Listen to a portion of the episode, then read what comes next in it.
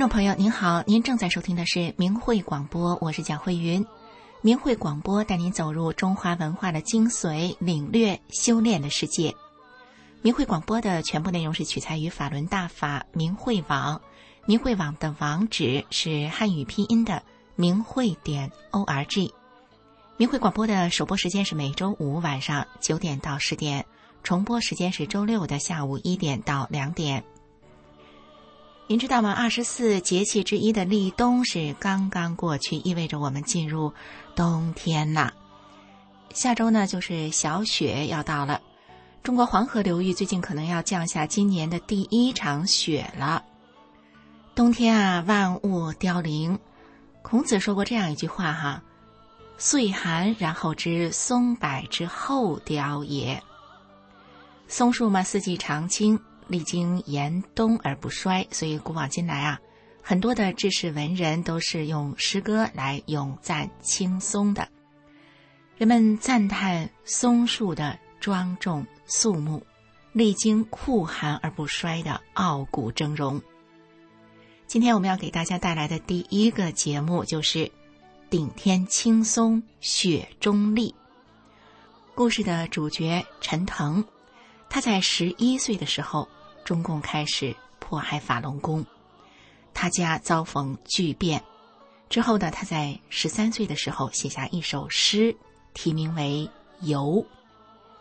诗呢是这样写的：“四海为家修炼人，云游十方逍遥神。顶天青松雪中立，同庆同祝。”同送春。接下来，我们就一起来听听小陈腾的故事。寒雪中，青翠的松树依然顶天站立的经历。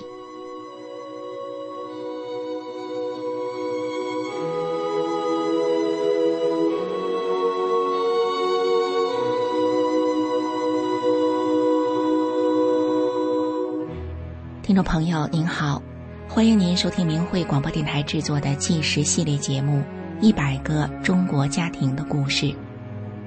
有这样一群平凡的人，他们就生活在你我之中，遍布在社会的各个阶层与行业。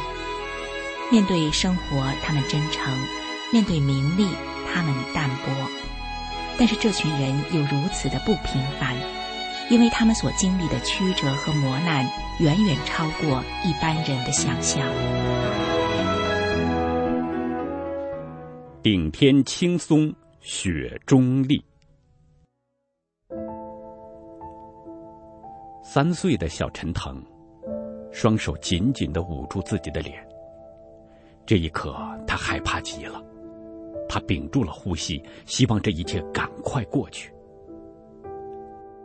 发生了什么事？幼小的陈腾为什么害怕？原来陈腾的姥姥周春梅又病发了。这时的陈腾姥姥脸色苍白，她的手里握着一支针管，然后姥姥将这支又细又长的针头扎进了自己的身体。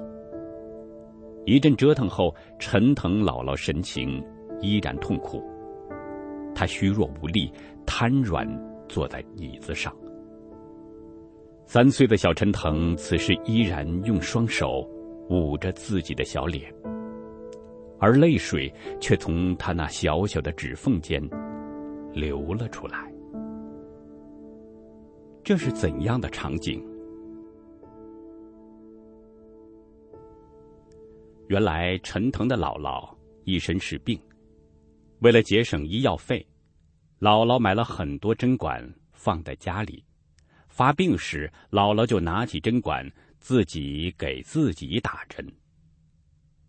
自陈腾三岁那年，因为爸爸与妈妈离了婚，跟着山东潍坊姥姥家生活的陈腾，每隔一段时间就得经历这个他害怕的历程。也就从那时起，陈腾童年的生活就是在放满针管的屋子里，有一位多病的姥姥，还有因为婚姻不幸而郁郁寡欢的妈妈。然而，就在一九九五年，陈腾七岁这年，这一切发生了翻转。姥姥的病全好了，姥姥从此不用自己给自己打针，因为姥姥练了法轮功，姥姥变得健康了。后来，陈腾的妈妈和小姨也开心的领着陈腾一起练功。从此以后，陈腾的生活。彻底变化了，不仅家里充满了欢声笑语，原本冷清的家，出现了许多亲朋好友来串门子。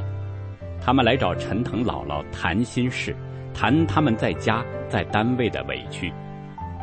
姥姥就用她从大法真善忍认识到的道理，去解开他们的心结。陈腾家因此变得热闹起来了。那时候的陈腾。他放学回到家时，他总不进屋。小陈腾会站在门口，他倚着门边，然后朝着屋里张望。当姥姥发现小陈腾时，姥姥就会朝门口喊声：“腾腾回家啦！”然后陈腾就欢喜的看着笑盈盈的姥姥走到门口来，然后祖孙俩再开心的一起走进屋去。那时姥姥健康而慈祥。妈妈开朗，一时间，陈腾成了最快乐的孩子。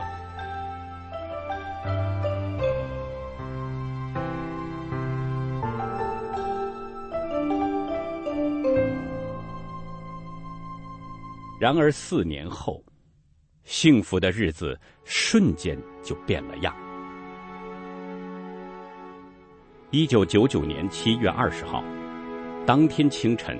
警察闯进陈腾家，不由分说的就抓走陈腾的妈妈孙小梅，而且没留下任何信息。焦急的姥姥和小姨当天下午就带着陈腾，还有小姨五岁的儿子，一起到当地市政府去询问情况。当他们走到市政府大街路口时，突然出现一批警察，一阵暴力就要把他们老少四人拖上警车。六十多岁的姥姥被公安拖倒在地，陈腾的五岁的小表弟当场吓得大哭。在警察的一阵破口大骂后，他们老小四人被强行带到一个体育馆，折腾了许久后，他们才被释放回家。第二天一早，家里又突然闯入一群警察，他们气势汹汹的翻箱倒柜，一边抄着家，一边摄影。还惊魂未定的陈腾再度受到惊吓。当时，姥姥被一个警察拖倒在地，然后从屋里一直拖到门外的小区楼前。围城区公安局的一个大黑脸警察老刁，他当着小区上百人面前毫无忌讳的殴打姥姥。他一边殴打，嘴里还大喊的辱骂姥姥和陈腾祖孙俩。一阵风暴过后。回到家的姥姥已全身是伤，而家里也已经被抄得乱七八糟，床上的被子被扔到地上，屋中到处都是被乱扔的东西，而镜子以及其他玻璃器具全都被砸碎，屋子凌乱的连陈腾与姥姥想找个坐的地方都没有。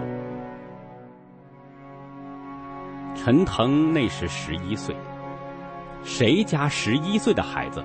会经历这样的事情。到了晚上，十几个警察就搬个板凳，坐在陈腾家楼门口的空地上，监视姥姥与陈腾。姥姥担心警察突然破门而入，赶紧跟陈腾合力将所有门窗关紧。这时，姥姥发现陈腾整个人慌乱不安，他惊恐的眼神，不知所措的模样。让姥姥心疼不已。姥姥不知道这些警察接下来还会干出什么事来。姥姥决定送陈腾到亲戚家里借住几天。临别前，姥姥慈祥的望着陈腾说：“过几天就会接陈腾回家，要陈腾听话，不要担心。”陈腾望着姥姥，点了点头。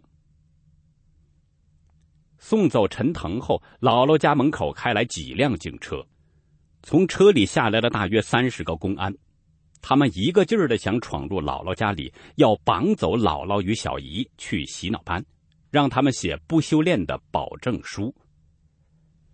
在屋里的姥姥与小姨则坚决不开门，抵制这个绑架行动，而这些公安就蹲在他们家门口不走。这一堵门。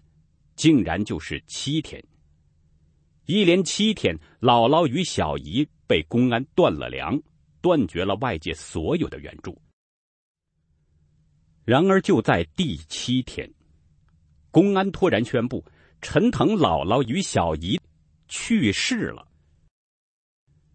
听到这个消息的邻居们都不敢置信，邻居们对姥姥与小姨的死有太多的质疑。当晚，邻居就看到，警察趁着深夜开来了一辆车，姥姥与小姨的遗体裹着被单，他们偷偷的用车把两人的遗体拉走。曾经匆匆看到两人遗体的亲戚看到了他们遗体上有伤，这伤是怎么来的？家人谁也无从知道。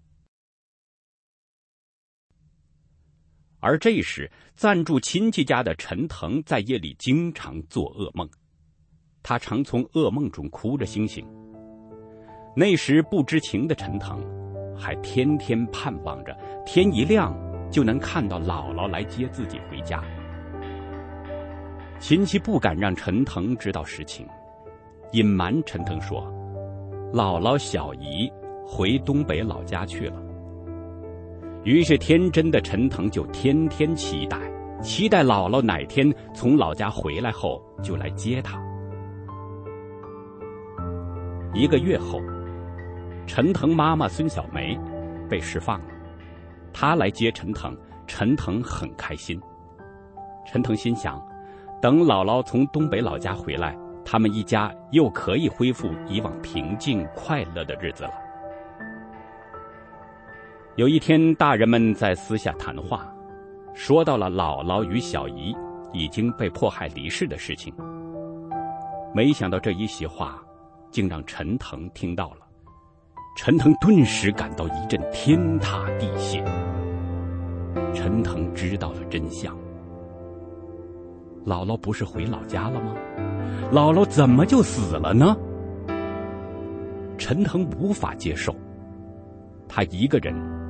悄悄的跑到屋里，狠狠的哭了一场。从这天起，陈腾就变了个人，整日郁郁寡欢的。陈腾妈妈发现，陈腾经常站在屋里，然后呆呆的望着屋里的某个角落。陈腾会这样看得出神，半天都不说话。而每当陈腾放学一回到家，陈腾则会站在门口，然后一动不动的望着屋内，却不进屋。原来，因为过度思念姥姥，陈腾产生了幻觉。陈腾总感到姥姥仍坐在家里那个固定的角落学法，所以他老是盯着那里。而他也跟以前一样，放学后在门口等着姥姥。领着自己进屋，直到妈妈喊陈腾时，失了神似的陈腾才回到现实。他这才意识到，姥姥不在人世了。此时的陈腾，眼眶里总布满了泪水。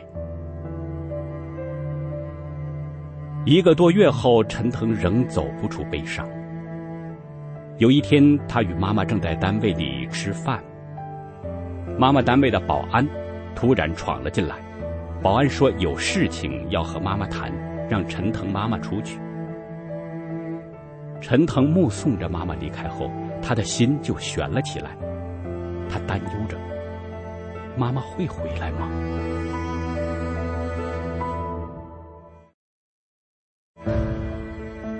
时间一分一秒的过去，陈腾越等越焦急，妈妈不。会回来了吗？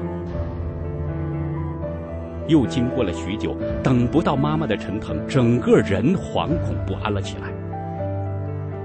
就在这时，妈妈单位的领导走了进来，他对陈腾说：“你妈妈被带走了。”陈腾听了这话，当场溃堤，他惊恐的放声大哭：“妈妈会像姥姥一样，永远不再回来了吗？”陈腾极端担忧，他恐惧悲戚的哭声让在场的妈妈同事听了都不忍，他们也纷纷的流下泪来，有的阿姨甚至也难过的痛哭失声。陈腾妈妈被抓后，她被关进厂里的一间宿舍。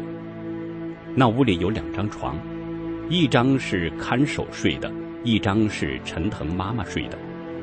而对面的屋子里还有监视陈腾妈妈的保安。他们不准妈妈关门，到了晚上也不准妈妈关灯。陈腾妈妈每天被十多个人看管着，一天二十四小时不准关门，不准关灯。日日夜夜的，根本没法正常休息。这时，想念妈妈的陈腾，十一岁的他，鼓足了勇气去单位要妈妈。第一天去要，单位不放妈妈；第二天去要，单位还是不放人。陈腾天天去要。后来单位索性就将陈腾跟妈妈关在一起。这时，正值零下十多度的寒冬，陈腾身穿一件薄薄的单衣和一件薄薄的单裤，他也被关入这间整日见不到阳光的屋子里。但是此时的陈腾却开心极了，因为他又可以与妈妈在一起了。这一关就是整整三个月。陈腾与妈妈不曾离开这间屋子，也从没吃过一顿早餐。陈腾不曾添过一件衣裳，一身的单衣单裤也不曾换洗。窗户的玻璃上都结了厚厚的冰花，陈腾被冻得瑟瑟抖。看管陈腾母子的保安都说：“如果把我这样关三个月，我早疯了。”而不愿意离开妈妈一步，十一岁的陈腾将这一切都忍受了下来。这是一九九九年的事儿。二零零零年十月三十一号，这一天，警察再度到陈腾家要绑架陈腾妈妈。妈妈赶紧锁紧大门，警察就在门外恐吓叫嚣。还强行要撬开大门不成。后来警察断了屋里的电，一直闹到深夜。陈腾妈妈日夜守在门口与警察僵持。两天后，陈腾妈妈再一次被抓走。一个月后，陈腾才等到妈妈被放回家。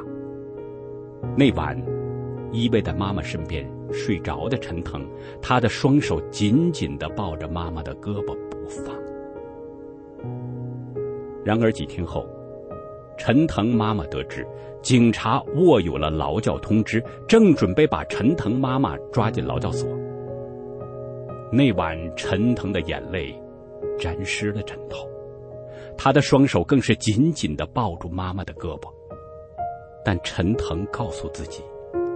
宁愿忍受与妈妈分离的痛苦，也比妈妈被警察抓去劳教所好上一千倍。天一亮，为了躲避警察，陈腾妈妈离家了，而陈腾则到一位同修阿姨家里借住，这是妈妈离去前的安排。有一天下了课的陈腾去一间网吧。一个陌生人一路跟着陈腾，也进了网吧。这人就坐在陈腾的对面。这时，这人的腰上挂的对讲机哇哇的乱叫了起来。原来，这人是便衣警察。为了抓捕陈腾妈妈，警察开始监视陈腾。警察还多次到陈腾学校，要学校开除陈腾。后来警察甚至扬言要将陈腾关进少年管教所。陈腾因此被迫辍学了。这是二零零一年的一月，陈腾还只是小学六年级的学生。离开了学校，也离开了阿姨家。有一天夜里，风雪交加，四处游荡的陈腾发现一间废弃的屋子。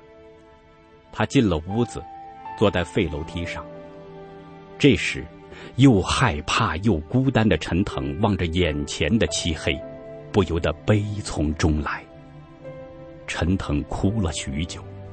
那晚，陈腾梦见自己回到了熟悉的校园。梦里的陈腾很开心，就在操场上与同学们打球、玩捉迷藏，嬉闹的正开心的瞬间。陈腾却一下子从梦中醒来了。醒来后的陈腾，他脸颊上原本干了的泪痕，再次湿润了起来。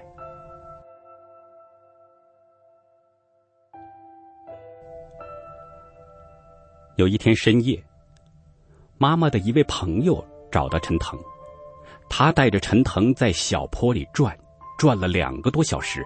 确定没人跟踪，然后他带着陈腾来到一间屋子前。门一开，陈腾日夜思念的身影出现在他的眼前。陈腾喜极而泣，他终于与妈妈团聚了。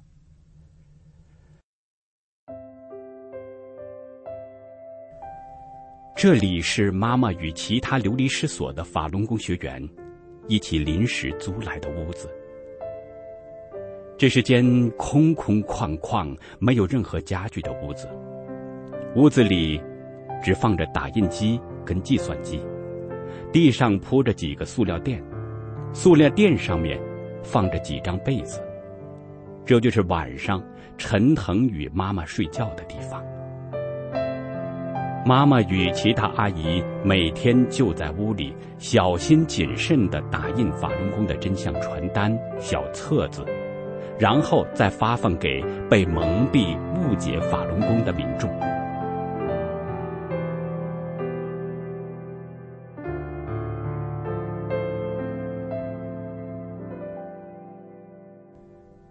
然而，在中共全面打压法轮功的政策下，这样的真相资料点。是警察搜捕的重点，所以待在屋里的陈腾妈妈与其他法轮功学员都得随时注意外面的任何动静。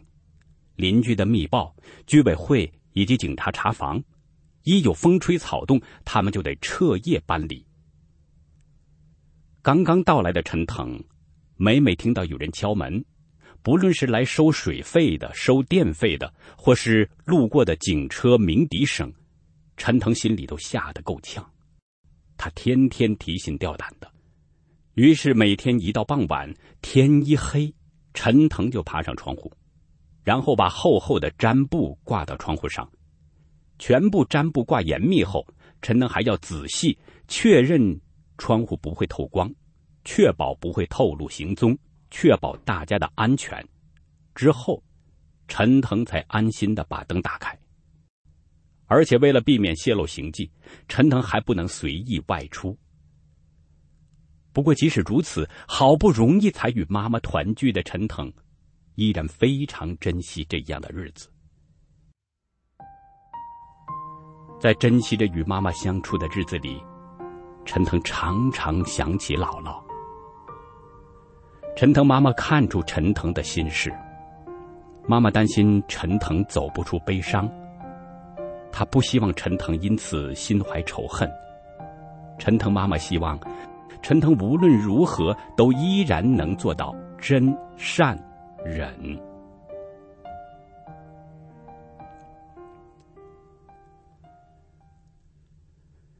在姥姥与小姨莫名离世的那个晚上，陈腾妈妈是被秘密关押在一间屋子里。十点多，进来了一批警察。其中一个警察对陈腾妈妈说：“陈腾姥姥与小姨已经死了，是自杀身亡。”那时陈腾妈妈一听，她当场就昏了过去。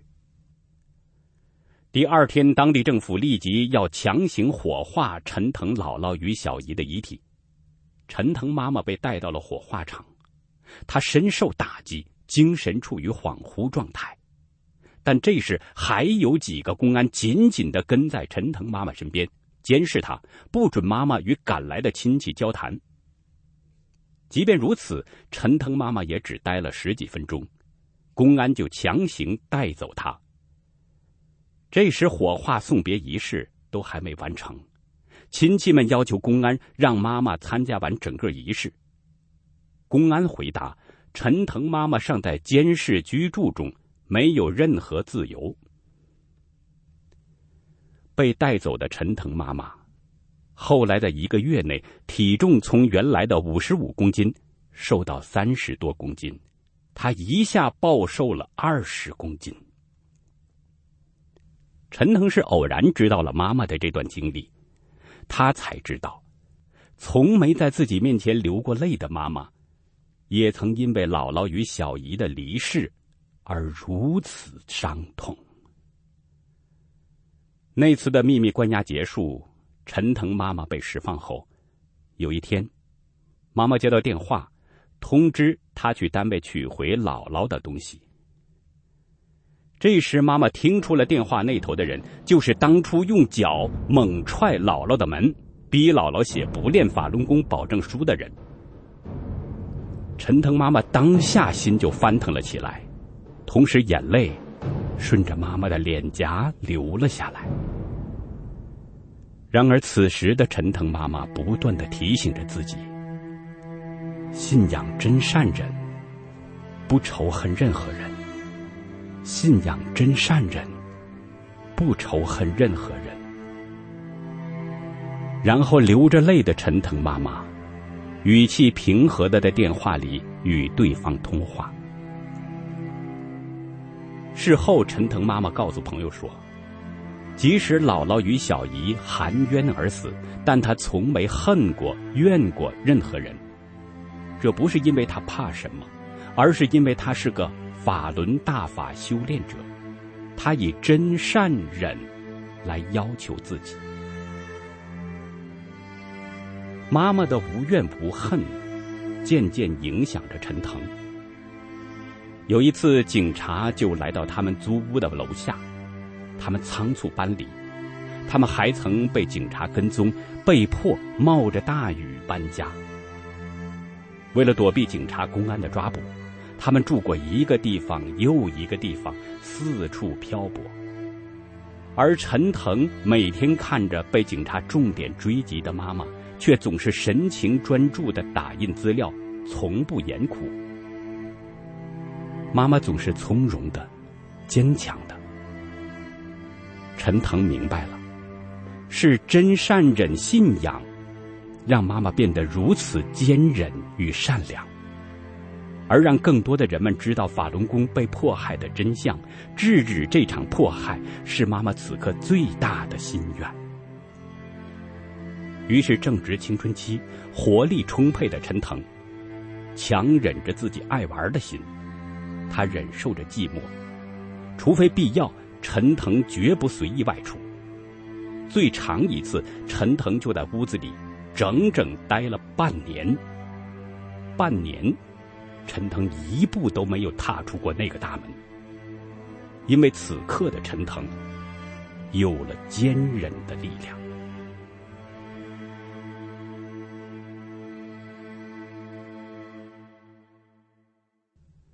四海为家修炼人，云游十方逍遥神。顶天青松雪中立。同庆同祝同送春。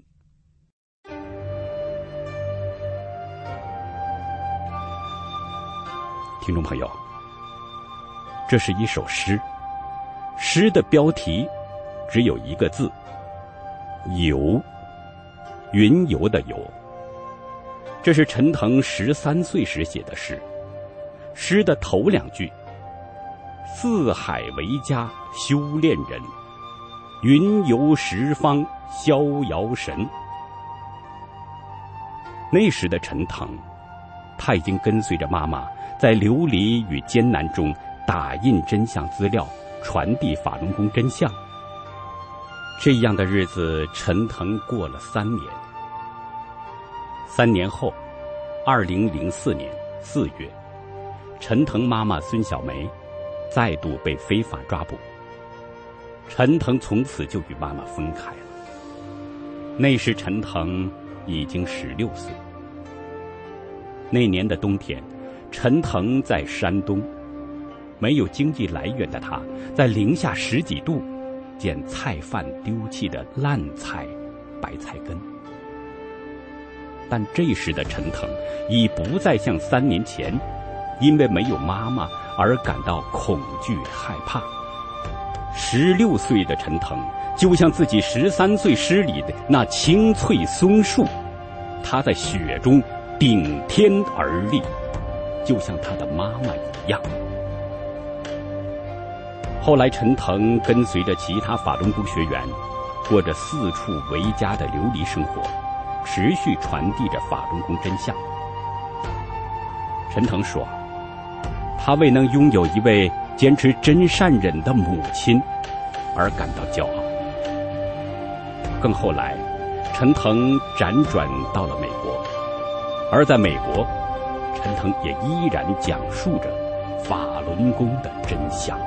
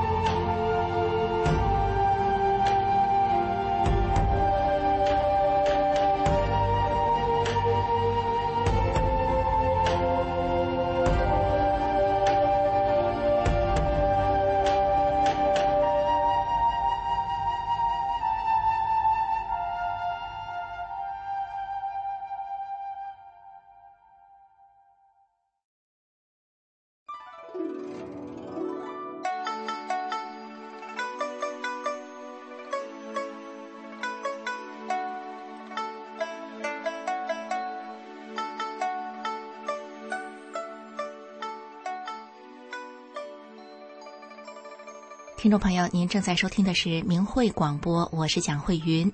明慧广播带您走入中华文化的精髓，领略修炼的世界。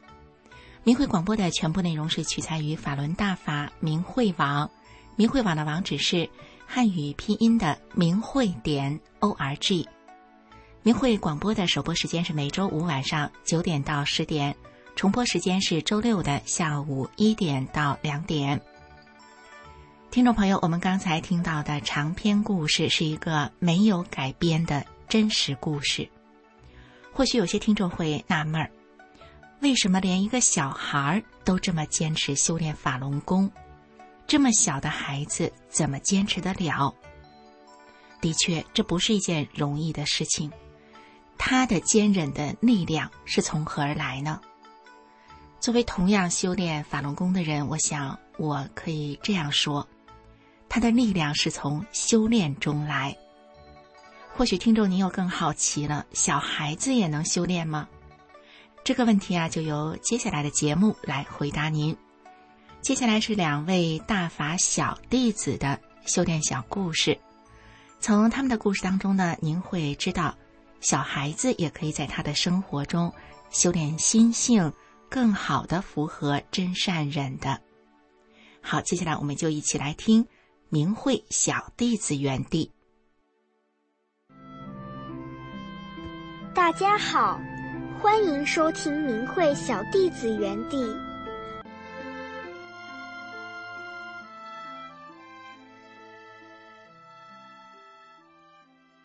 请听交流文章，题目是《妈妈不再说我自私了》，作者台湾大法小弟子。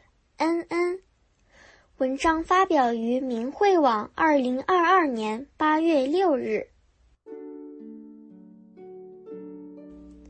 我是小学四年级的大法小弟子，二零二一年五月的一天休息时，我看到一些同学和班导老师把脚放在大腿上，我觉得很奇怪，就问老师：“大家在做什么？”老师说：“我们在修炼。”从那天开始，我也走进了大法修炼。去年的一天，我外出回来后，觉得很不舒服，量了体温才知道发烧了。妈妈要我多喝水，但一直都没退烧。直到晚上睡觉时，还是很不舒服。妈妈帮我量了好几次体温，都是三十九度以上的高烧，妈妈很担心。当我痛苦地闭上眼睛时，我想起班导老师说过，身体不舒服时，可以真心念动九字真言。于是我在心里一直默念“法轮大法好，真善人好”。没多久，我真的就平静安稳地入睡了。隔天醒来就完全退烧了，全身好轻松，我觉得很神奇。以前。我都会把自己做的好事告诉妈妈，因为怕没人注意到我的好行为。修炼大法后，我体悟到，不用告诉别人自己做了什么好事，也不用隐藏自己做的坏事，因为佛道神都会一笔一笔的记下来。所以现在我学会向内找，把显示心慢慢去掉。不再到处宣扬自己做了什么好事了。以前妈妈常说我很自私，因为每次妈妈要我去拿外套时，我只会拿自己的，不帮妹妹拿。修炼大法后，我经常想起师傅在《精进要旨》《佛性无漏》中说的法：你们今后做事就是要先想到别人，修成无私无我。先他后我的正觉，于是我就主动帮妹妹拿外套。从那以后，妈妈再也不说我自私了。谢谢师傅教我这些道理。如果大家都能做到先他后我，这个世界不就变得很美好吗？在班上，我有一位好朋友，他经常因小事生气。我很感谢他帮我提高心性。有一次，他又生气了，但我不知道他为什么生气，我就一直向内找。后来，我发现应该是我在跟他玩时，说了不该说的话，所以他才会很生气。我找到了自己有爱说不好听的话的心。后来，我的好朋友也开始学着向内找。他也找到自己有不让人说的心，我们很快就和好了，而且现在越来越少发生矛盾了。有一次，我和妹妹在洗澡的时候，妹妹一直都用脚踢我，那时我很想骂她，但是我停了一下，想到师傅在各地讲法九，二零零九年华盛顿 D.C. 国际法会讲法中讲的法。向内找，这是一个法宝。于是我开始向内找，我找到了自己的问题，是我站的位置不对。我主动跟妹妹说对不起。奇妙的是，那个对不起应该是我一生中说出最好听的一次道歉。若是以前，妹妹会继续生气的，但这次她却对我微微一笑。真是神奇！今年七月，我想和同学、老师一起去看神韵。妈妈让我用自己的零用钱买票，虽然我的零用钱变少了，但我觉得没有关系，因为神韵是最好的演出。但是妹妹一直笑话我钱变少了，笑我是穷人，还问我那些钱能买很多玩具。你干嘛去看演出？我想了一下，觉得他说的有道理。但又觉得不对，因为从大法修炼中我知道，人生生世世只有业力和德可以带走，钱和玩具能带走吗？当然不能。最后，我决定用自己的零用钱去买票看神韵演出。谢谢师傅教我们真善忍，让我有很大的改变。我相信真善忍一定能让全世界、全宇宙变得更美好。谢谢师傅，小弟子叩谢师恩。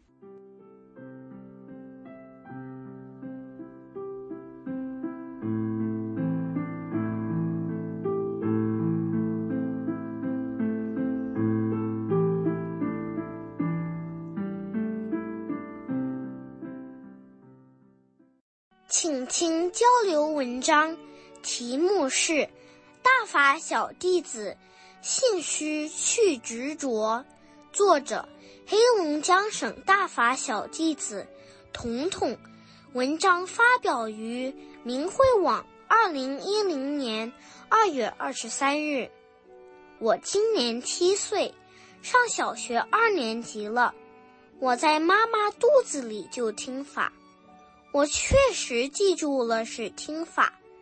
出生后，姥姥和妈妈常常给我读法，背红吟，还教我打坐。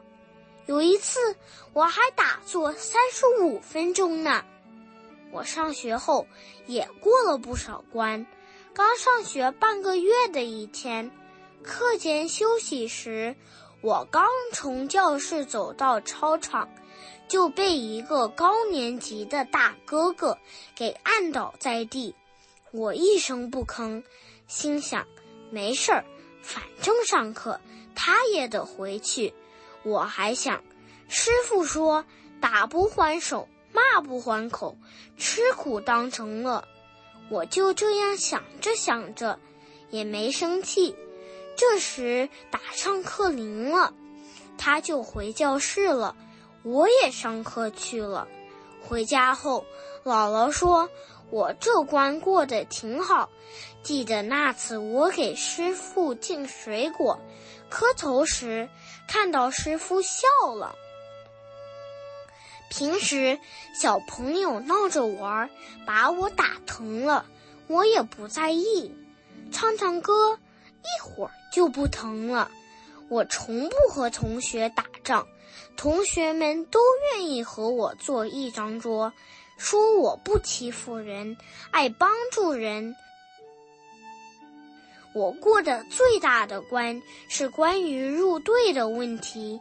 我上学后，学校要求所有小朋友都得入队，因为姥姥告诉我入队不好。妈妈给老师打了电话后。老师就把我的名字划掉了。由于我没戴红领巾，每周值周生都要抓我一次。有时为了不让值周生抓我，我就把书包往上背，缩着肩进教室。这都不算啥，老师和同学们对我都很好，我还当班级干部呢。干扰主要是来自爸爸妈妈，怎么跟他说，他都不信，还大吼大叫的，还踢我，要我说不练了。我当时虽然很怕他，但我不怕他背后的邪恶，因为有师傅保护我。这些事都过去了，现在爸爸也不再难为我了。我吃饭不挑食，因为师傅在《红营道》中这首诗里面让我们口断执着，家里做啥吃啥，很少买零食，身体也没病，心情也好，学习也好，天天快快乐乐的。师傅，请您放心，以后我要做的比现在更好。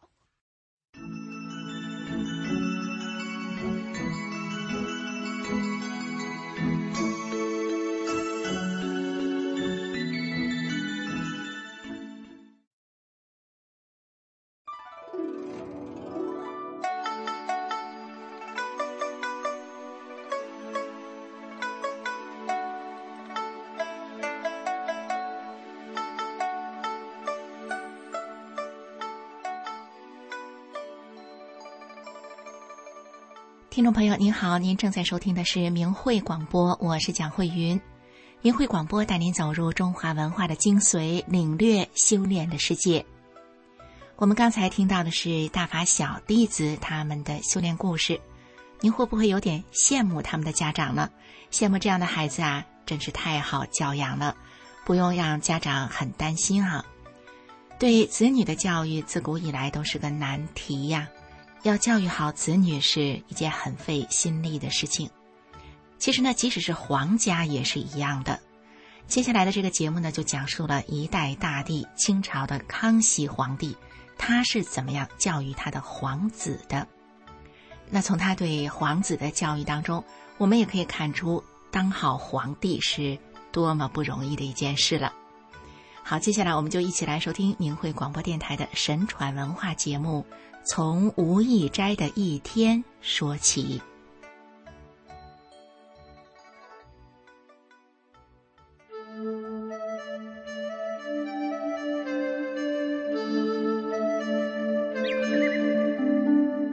各位听众朋友，大家好！明慧广播神传文化又与您见面了，欢迎您收听我们今天的节目。清朝皇子的教育制度是在康熙年间定下的。皇子皇孙六岁开始在上书房读书，每天清晨五点钟，皇子们就要起床，一直学习到下午六七点钟。一年之中，休假只有新年一天和其前两个半天，不分寒暑，天天如此。皇子皇孙们读书的书房位于畅春园的无义斋，从书房的名字就可以看出这里不讲安逸。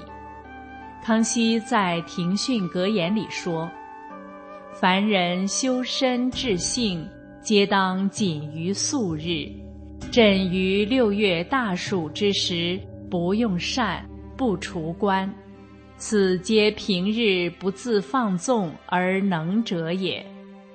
就是说，大凡修身养性，都应在平时的一举一动中有所体现，从日常小事做起。我在盛夏六月大热天都不扇扇子，不摘帽子，这是因为我平时就严格要求自己，不放纵自己。才能做到这样。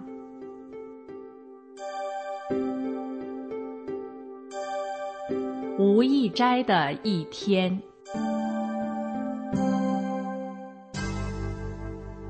对于皇子们的学业要求极严，康熙时常抽查皇子们的功课，检验他们的武艺。《康熙起居注册》等书记载了康熙二十六年六月初十日，皇子们在书房无意斋里一天读书的情状。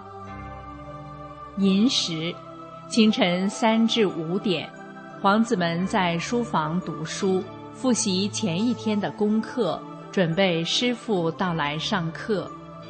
卯时，五点至七点。老师来到课堂，满文的师傅是达哈塔，汉文的师傅是汤斌。老师开始检查皇子们的功课，开始背课文了，一字不错就可以继续下面的学习，画下一段的课文继续背，明天还要检查。辰时，七点至九点，康熙下了朝，就来到了无义斋。开始检查功课，主要是检查背诵，和现在上语文课是一样的。一上课就先检查背诵课文。四时，九点到十一点，时值初伏，日已尽中，骄阳似火。皇子们读书的时候是不许拿扇子的，要正襟危坐，开始练习书法。要求每位皇子每个字写一百遍。午时，十一点到下午一点，进午膳，吃完午饭就要继续上自习写字。未时，下午一点到三点，皇子们到吴义斋的院子开始上体育课，那儿有弓箭和箭靶，还要学习摔跤、武术等。申时，下午三点到五点，康熙又来到吴义斋，随意翻书命题。诸皇子依次鱼贯近前背诵书讲。酉时，下午五点到七点，在吴义斋外面练习射箭。康熙令诸子依次弯射，各皇子成绩不等，又命诸位师傅射箭。随后，康熙亲射，连发连中。功课完了之后，放学。这就是皇子们的一天。康熙勤政六十年如一日。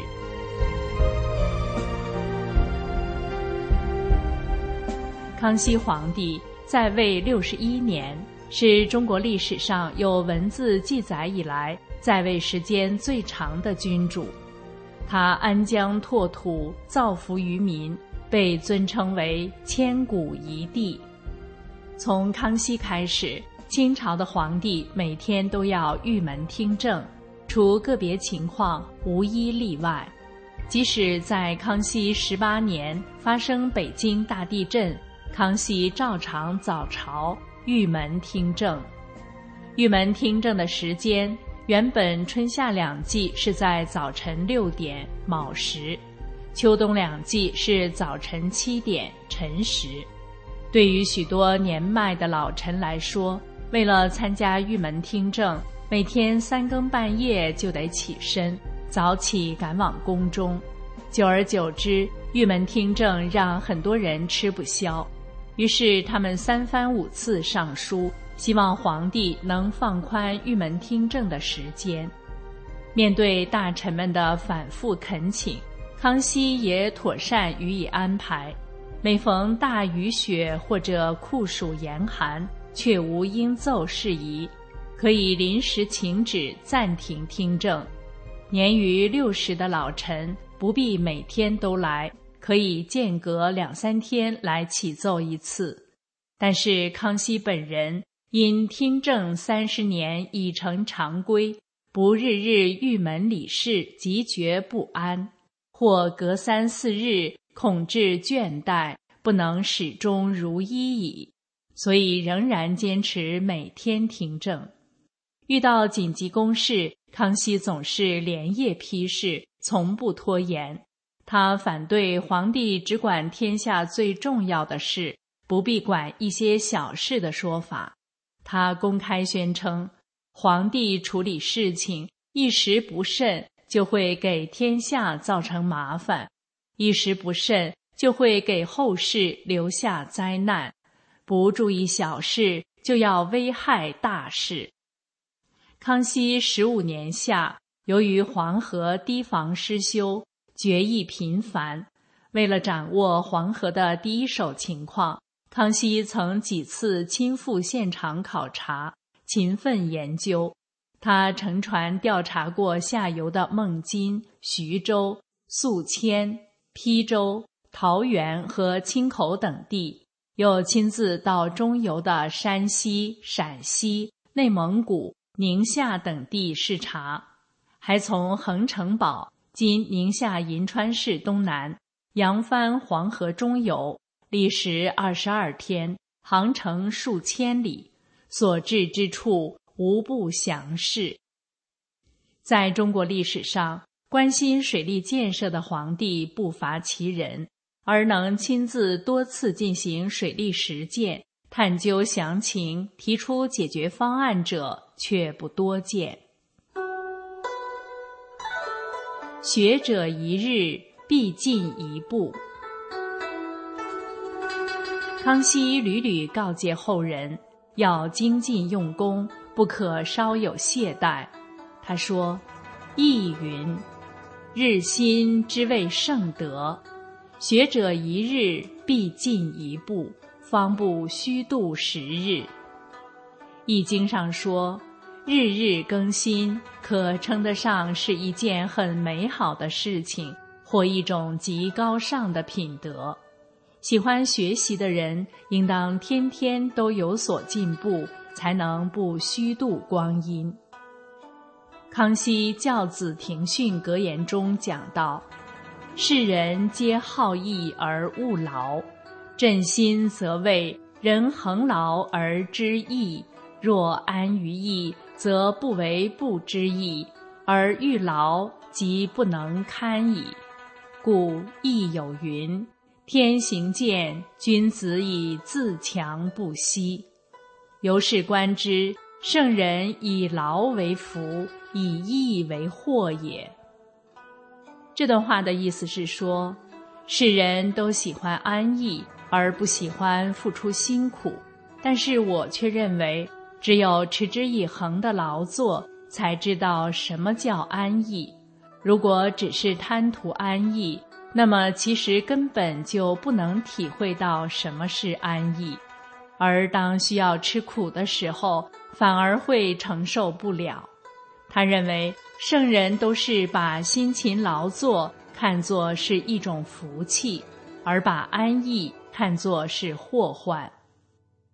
康熙一生都以此自立，从亲政起到去世之前，除因生病、三大劫、重大变故外，几乎是没有一天不听政的。晚年回顾一生时，他感慨地说。自己在位六十一年，孜孜汲汲，小心谨慎，夙夜不惶，未尝稍懈。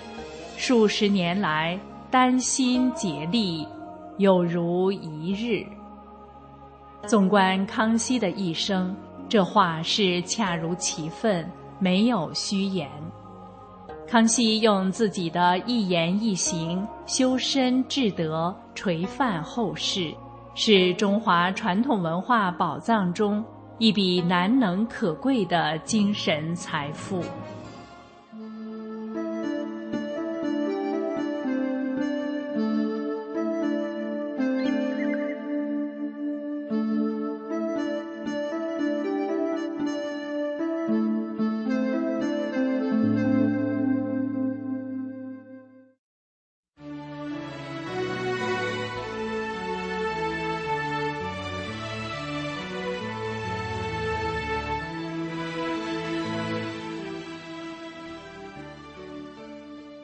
听众朋友，您这里正在收听的是明慧广播，我是蒋慧云。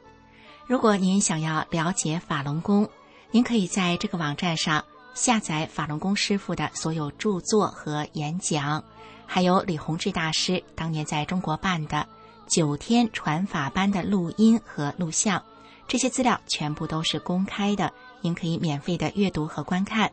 那么您可以记下来这个网址，就是汉语拼音的。